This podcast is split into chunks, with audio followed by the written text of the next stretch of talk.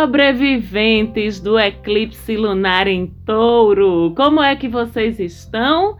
Todo mundo vive, todo mundo transformado, todo mundo se recuperando. Eu sou Marcela Marques. Esta é mais uma edição do Mapa da Maga, uma edição que respira aliviada depois do eclipse do último dia 19. Espero que estejamos todos bem. Eu aqui estou muito bem, obrigada, e estou felicíssima em abrir o programa de hoje, dessa semana, com uma notícia incrível. Finalmente vamos olhar para fora um pouquinho nessa semana que vai do dia 22 até o dia 28 de novembro, porque o Sol entra em Sagitário, é festa, é expansão, é olhar para o mundo agora depois de 30 dias em que estávamos olhando tanto para dentro de nós,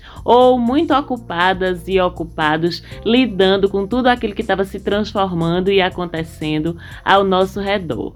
Com Sol em Sagitário pelos próximos 30 dias, regido por Júpiter, o astro mais expansivo, mais generoso, mais esculhambado do zodíaco. É um período de festa, é um período de busca, de ousadia, de aproveitar a vida enquanto se busca o sentido dela.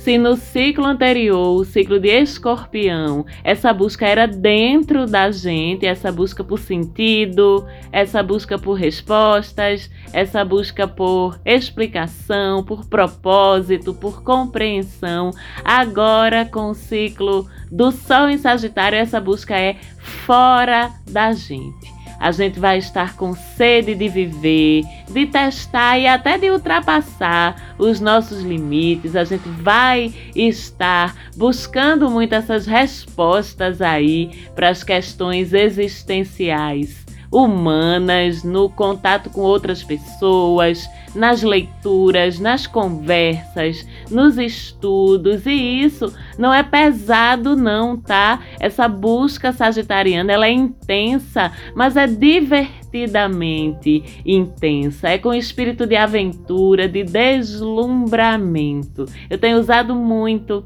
essa palavra nas últimas semanas, nos últimos meses, porque eu tenho me permitido cada vez mais me deslumbrar com as coisas, em vez de ficar questionando muito, perguntando esses porquês, querendo entender um desafio para mim, tão aquariana, com tanto ar no mapa, mas eu estou me permitindo me deslumbrar e esse período sagitariano, a gente vai buscar respostas sim, a gente vai estar se perguntando sim, mas nos deslumbrando muito nesse processo de busca. A gente quer viver todas as experiências e encontrar sentido nessas experiências que a gente está vivendo. Então, classicamente, tradicionalmente, a gente sabe como é que essa energia sagitariana faz essa busca. É através dos livros, é através dos debates, é através das conversas, é através das experiências que desafiam os limites,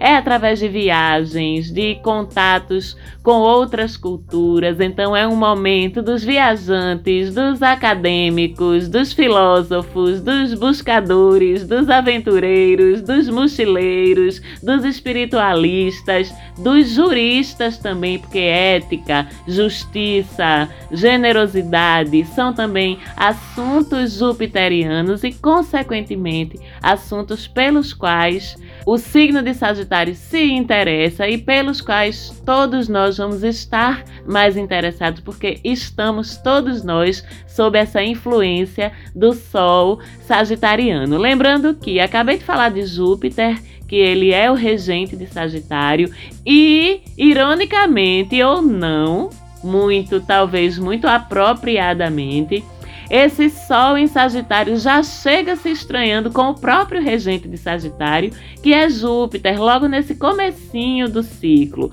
Então essa quadratura entre o Sol e Júpiter lá no finalzinho de Aquário, quase em Peixes, é uma quadratura que vem lembrar pra gente que tudo precisa ter limite, que vem restringir a gente um pouquinho e nos lembrar que a gente precisa se embrenhar e se empenhar nessas buscas todas, nessas aventuras todas, nesse teste desses limites, nessa sede por viver, mas respeitando o limite do que é saudável para a gente e o que é saudável para nossa relação com o outro e com os outros. Porque quando a gente fala de um estranhamento entre Sol e Júpiter, a gente fala de uma exacerbação do ego de uma exacerbação dos nossos direitos ou do tamanho dos direitos que a gente acha que a gente tem. É aquela velha história que a gente aprendia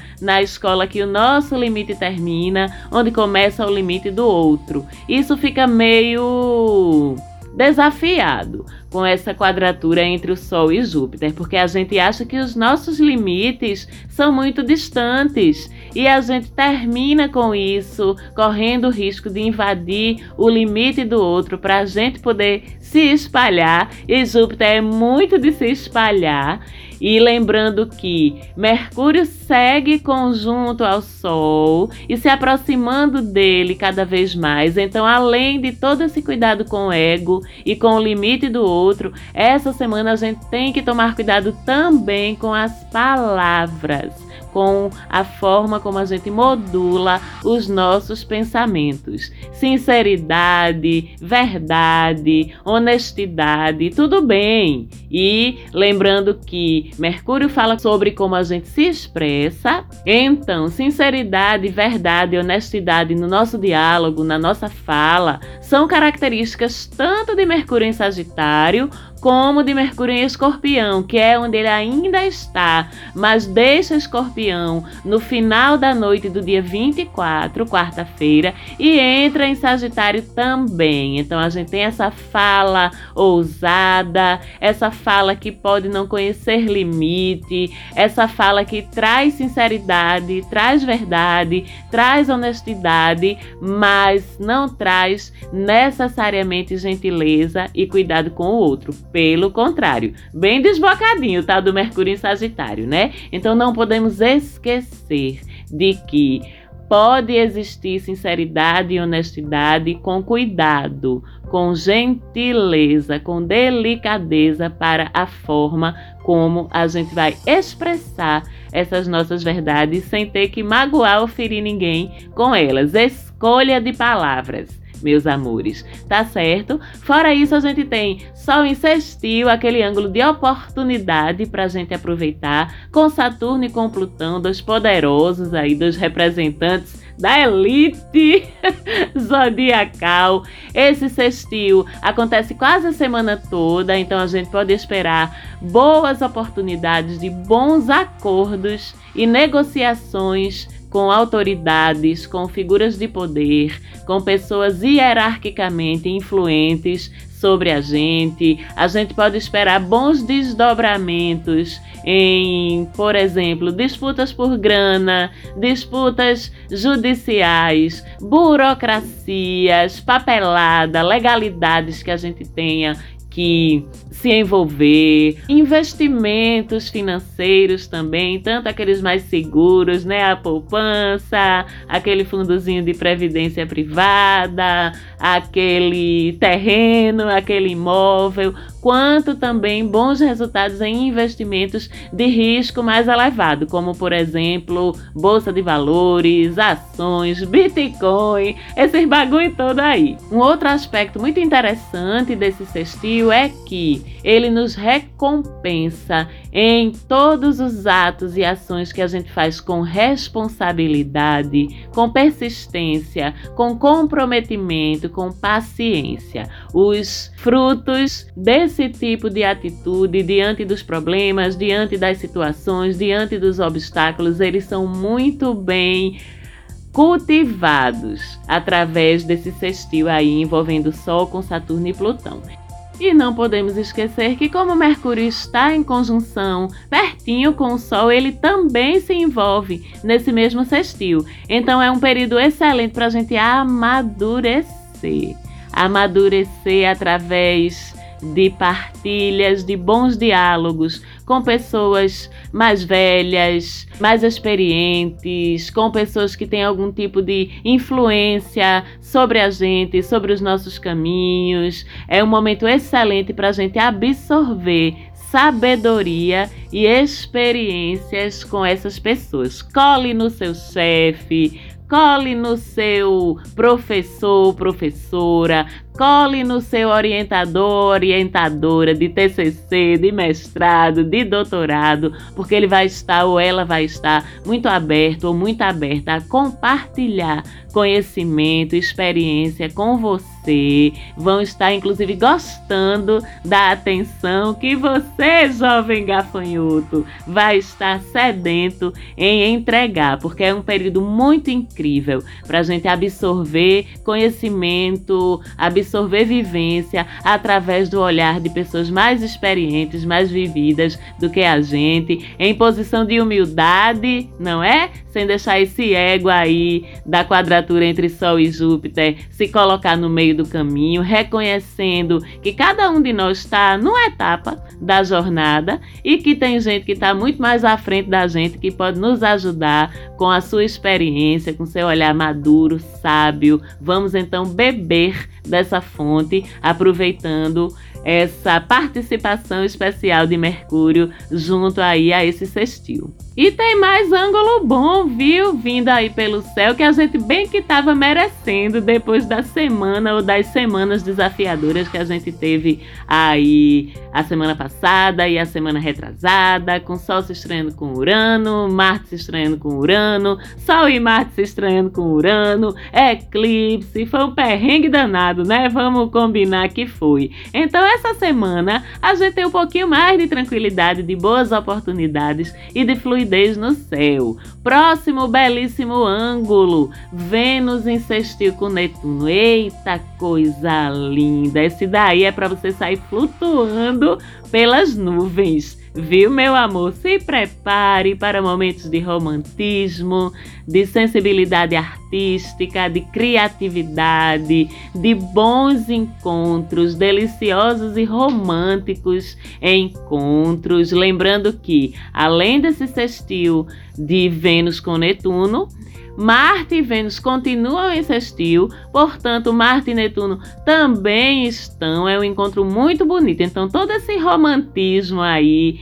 que se fosse só por Vênus e Netuno a gente ficava na base de escrever cartinhas e pegar na mão, Marte traz uma temperatura aí subindo para esse negócio, né? Marte traz a química através da facilidade para a parte física desses encontros se é que vocês estão me entendendo. Então, essa semana é semana de mandar aquele oi sumido, aquele oi sumida, é semana de marcar aquele encontro, aquele cinema, aquela saidinha, aquela conversa, porque começa no romantismo e termina entre os lençóis e tudo muito bom, com muita gentileza, com muita delicadeza, como é prerrogativa de Vênus e Netuno. Mas mais uma vez eu vou dizer aqui: olhe o ego, viu? Deixe de ser metida, deixe de ser metido, não se permita. Esse esteja em vulnerabilidade, que isso não mata ninguém não, minha gente. Não é sinal de fraqueza não. Todo mundo é vulnerável. Só fica com vergonha de admitir, né? Quer ser o fodão, a fodona, a maravilhosona, o maravilhosão, ninguém me abala. Vamos brincar de ser vulnerável um pouquinho? É um aprendizado importante também pra gente certo? E quer mais cura, quer mais facilidade? Pois tome para você esse trígono, rapaz, entre Sol e Quiron, Quiron lá em Ares, Sol em Sagitário, fazendo um trígono para curar mesmo as feridas da gente, para a gente lamber nossas feridas que foram muito mexidas, muito futucadas, como a gente diz aqui no meu país, Recife, pelas semanas passadas que foram tão desafiadoras, tão complicadas. Agora é hora de lamber essas feridinhas, viu? Tem muita favorabilidade para isso, para esse processo de cura, de recuperação com esse trígono unindo Sol e Quiron aí para atuar como doutores sobre a gente, tanto na parte física, quanto na parte emocional, na parte psíquica, tudo isso fica muito favorecido. Então se cuide que eles lhe ajudam a cuidar de você, tá certo? E para fechar a semana do respira, respira, já passou, calma, calma, já passou. A gente tem no dia 27 a lua minguante, primeiro dia da lua minguante, tava bom já de tanta lua cheia, né? Foi um mês de lua cheia, minha gente. Socorro! Eu olhava pro céu, olhava pro programa lua cheia, lua cheia, lua cheia, lua cheia. Eu digo, minha gente, o que é isso? Essa lua cheia não passa mais nunca.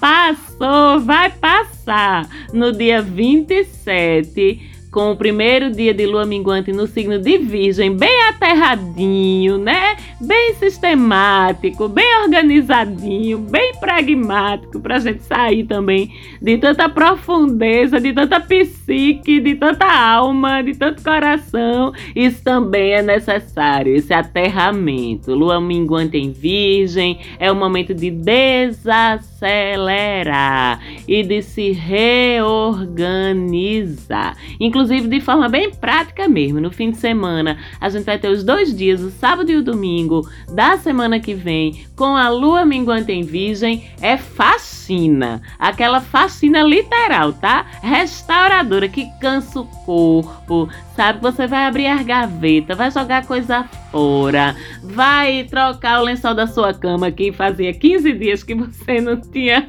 animação para trocar o lençol, vai arrumar suas roupinhas em ordem pelas cores, sabe? Pela praticidade do uso no dia a dia, vai enrolar suas meias bem direitinho, vai dobrar suas calcinhas que eu sei que você joga lá na gaveta de qualquer jeito, vai ser o fim de semana semana que sua casa vai estar aquela coisa incrível e maravilhosa. E nesse processo você se aterra também. E nesse processo, organizando seu espaço físico, seu espaço material, você também organiza sua vida, você também organiza seus pensamentos, suas emoções, porque é tudo espelhamento, uma coisa da outra. Como já dizia o Hermetismo, tudo que está em cima é como o que está embaixo.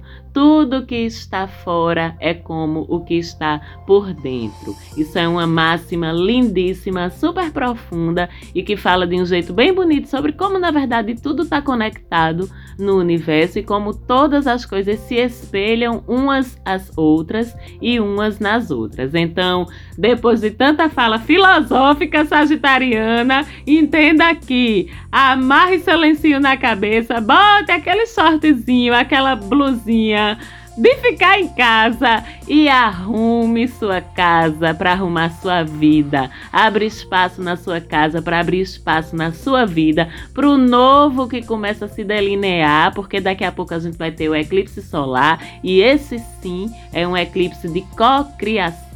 Daqui a pouco vamos ter lua nova também. Vamos falar sobre tudo isso no programa das próximas semanas, nos programas das próximas semanas. É claro que essa semana, na segunda-feira, também tem programa especial falando sobre o signo de Sagitário, aproveitando para mandar um beijo pro meu produtor, anjo da guarda, amigo de cerveja, Sérgio Quirilos, um beijo sagitariano. Esse ano vamos poder comemorar, ainda com cuidado, mas com um pouquinho mais de liberdade. Um beijo para você, um beijo para todo mundo, um beijo para Falante Áudio e segue a gente lá no Insta se você ainda não tá seguindo, arroba Mapa da Maga. E eu também faço o horóscopo diário do jornal Folha de Pernambuco, daqui do meu país Recife. Se você quer seguir diariamente quais são os conselhos do céu para o seu signo, procura lá no site da Folha, que todo dia tem umas dicasinhas bem importantes, bem interessantes por lá. Ficamos por aqui, até semana que vem. Um beijo para todo mundo. Tchau, tchau.